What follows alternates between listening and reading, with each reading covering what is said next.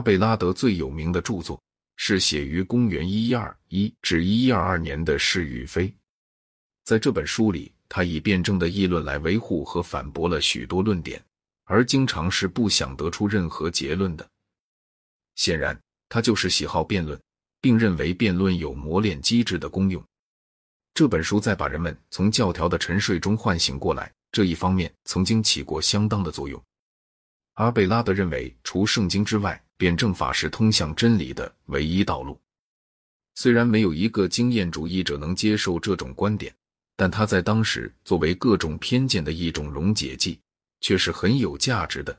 同时，他也鼓舞了理智的大胆运用。他说：“除了圣经之外，什么都不能是没有错误的。”就连使徒和教父也都有可能犯错误。他对逻辑的评价，从近代的观点来看是太极端了。他认为逻辑主要是基督教科学，并且玩弄了“逻辑”这个词的词源“罗格斯”。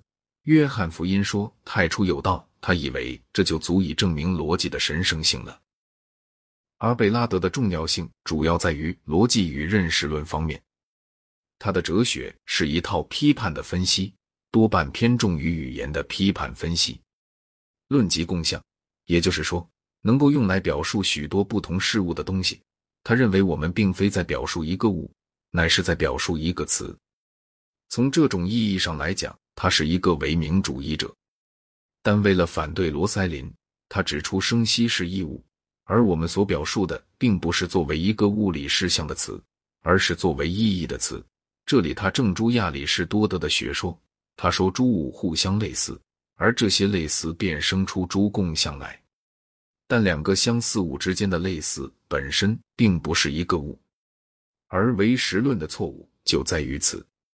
他还说了一些更为敌视唯实主义的话，譬如他说，普遍概念不是基于物的本性，而是许多物体混杂的影响。不过。他并未完全拒绝给柏拉图的理念以一个位置，理念作为造物朱楷模，存于神的头脑之中。事实上，他们是上帝的概念。所有这一切，不论其是否正确或错误，肯定是有说服力的。关于共相问题，一些最近代的议论也还未能比他有更多的进展。圣伯纳德的圣洁，并未能使他有足够的智慧，因此。他不仅未能理解阿贝拉德，而且还对阿贝拉德提出了不公正的控诉。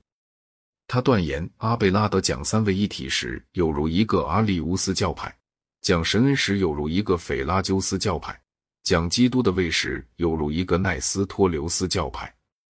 又说阿贝拉德汗流浃背的证明柏拉图是个基督徒，是足以证明他自己是个异教徒。此外，阿贝拉德还破坏了基督教信仰的优越性，因他主张人们凭借理性就能完全认识上帝。其实，阿贝拉德从来就没有主张过最后的一项。他虽像圣安瑟勒姆一样认为三位一体是可以不必借助启示而用理性证明出来的，但却总是给信仰留有宽阔的余地。的确，有一次，他把圣灵同柏拉图的世界灵魂等同起来。但当这种看法的异端性被人指出以后，他立即把它放弃了。他之所以被人控为异端，与其说是由于他的学说，不如更多的归咎于他的战斗性。他那爱好批评知名学者的习气，使他在所有有利人物中间都极其不受欢迎。当时大多数学者都不像阿贝拉德那样热衷于辩证法。那时。特别在沙尔特学派中间，有一种仰慕古代、追从柏拉图和鲍伊修斯的人文主义运动。人们对于数学重新感到兴趣。巴斯人阿黛拉德在公元十二世纪初到了西班牙，并翻译了欧几里得的著作。针对这种枯燥无味的经验主义的方法，当时曾有以圣伯纳德为领袖的一次强大的神秘主义。圣伯纳德的父亲当过骑士，死于第一次十字军。他本人曾当过西多教团的修道僧，并于公元一一一五年时任新建的克莱尔伍修道院院长。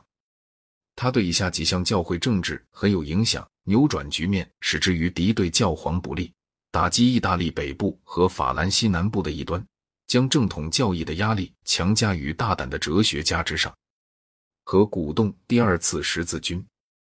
在攻击哲学家时，他一向是成功的。但自从第二次十字军瓦解后，他便失去了吉勒伯特·德拉波瑞的信任。吉勒伯特·德拉波瑞过分赞同鲍伊修斯，致使我们这位圣者风度的异端攻讦者颇感不平。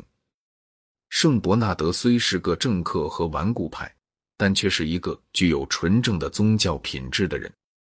他写的拉丁文赞美诗极其优美。在受到他影响的人们中间，神秘主义逐渐取得了统治地位，并终于变为有些像弗罗拉人约阿希姆的异端学说。然而，约阿希姆的影响却属于以后的时代。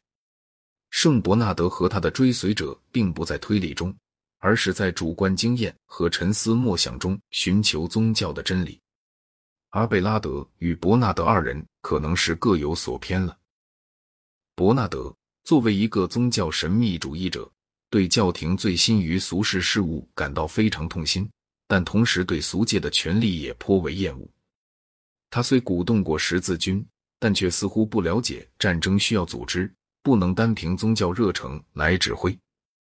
他经常抱怨着说：“人们醉心于扎实丁尼法典，而不是上帝的律法。”他曾为教皇使用武力保护自己的领地而感到惊愕。他认为教皇的作用在于灵性方面，因而他不应该试图进行实际的统治。不过，这种观点是结合着对教皇的无限崇敬的。他称教皇为主教之王，使徒的继承者，具有亚伯的守卫权、诺亚的统治权、亚伯拉罕的族长权、麦基喜德的等级、亚伦的尊严、摩西的权威。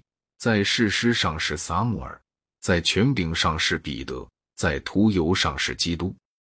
圣伯纳德种种活动的总的结果。当然是大大的提高了教皇在俗界事务中的权力。萨里斯伯利人约翰虽不是一个重要的思想家，但却写了一本《曼比录》，这对我们认识他所处的时代是很有价值的。他曾三任坎特伯雷大主教的秘书，其中一度曾做过贝克特的秘书。他是哈德里安的朋友，晚年做过沙尔特的主教。并于公元一一八零年死于该地。对于宗教信仰以外的事，他是一个具有怀疑气质的人。他自称是一个学院派。他对于国王们的尊敬是有限度的。他说：“一个目不识丁的国王不过是一匹头戴王冠的驴子。”他很敬视圣伯纳德，但却深知伯纳德调和柏拉图与亚里士多德的企图终必失败。他仰慕阿贝拉德。但却讥笑他的共相论，同时他对罗塞林的共相论也持有同样的态度。他认为逻辑是学问的良好阶梯，但其本身却是无生气的和无所孕育的。他说亚里士多德即便在逻辑方面也还有改进的余地。对古代作家的尊敬不应当妨害理性的批判运用。对他来说，柏拉图仍是哲学家中的王。他结识了大部分和他同时代的博学之士，并时常友谊的参加一些经院哲学的辩论。有一次，他到一所三十年前到过的哲学学院去参观，发现他们仍在讨论着同样问题，他不禁为之神笑一番。他经常出入的社会在气氛方面很像三十年前牛津大学的善后休息室，在他行将终老的年代里。那些寺院附属学校都让位给大学了。从那时起，大学至少在英格兰是这样的，一直延续到今日。公元十二世纪中，翻译家为西欧学生译出的希腊书籍逐渐增多。这种译本有三大主要来源：君士坦丁堡、帕勒尔摩和头雷多。其中以头雷多最为重要，但出自这里的译本往往不是直接由希腊原文翻译的。而是由阿拉伯文转译的。公元十二世纪上半期的后半，头雷多大主教雷蒙德创办了一所翻译者学院，收到很大效果。公元一一二八年，威尼斯人雅各译出了亚里士多德的分析篇《正位篇》《诡辩驳斥篇》，只是西方哲学家都感到分析论后篇不易了解。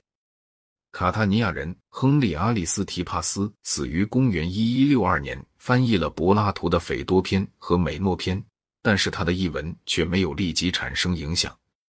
公元十二世纪，人们虽对希腊哲学知道的不全面，但一些博学之士已认识到其中还有许多东西有待于西方去发掘。那时曾有过一种获取古代全面知识的渴望。正统教义的桎梏并不像有时想象的那样严重。人们还可以著书立说，而于必要时，经过充分的公开讨论，撤销其中的一端部分。当时。大多数哲学家都是法兰西人。法兰西作为反对皇帝时举足轻重的力量，对罗马教廷来说是很重要的。不管数学的教室中间出现过什么神学的异端，他们却几乎全体都是政治上的正统派。只有布雷斯奇亚人阿诺德是一个例外，这就更显得他书身恶劣。从政治上来讲，我们可以把整个初期经院哲学。看作整个教会争夺政权中的一个派生物。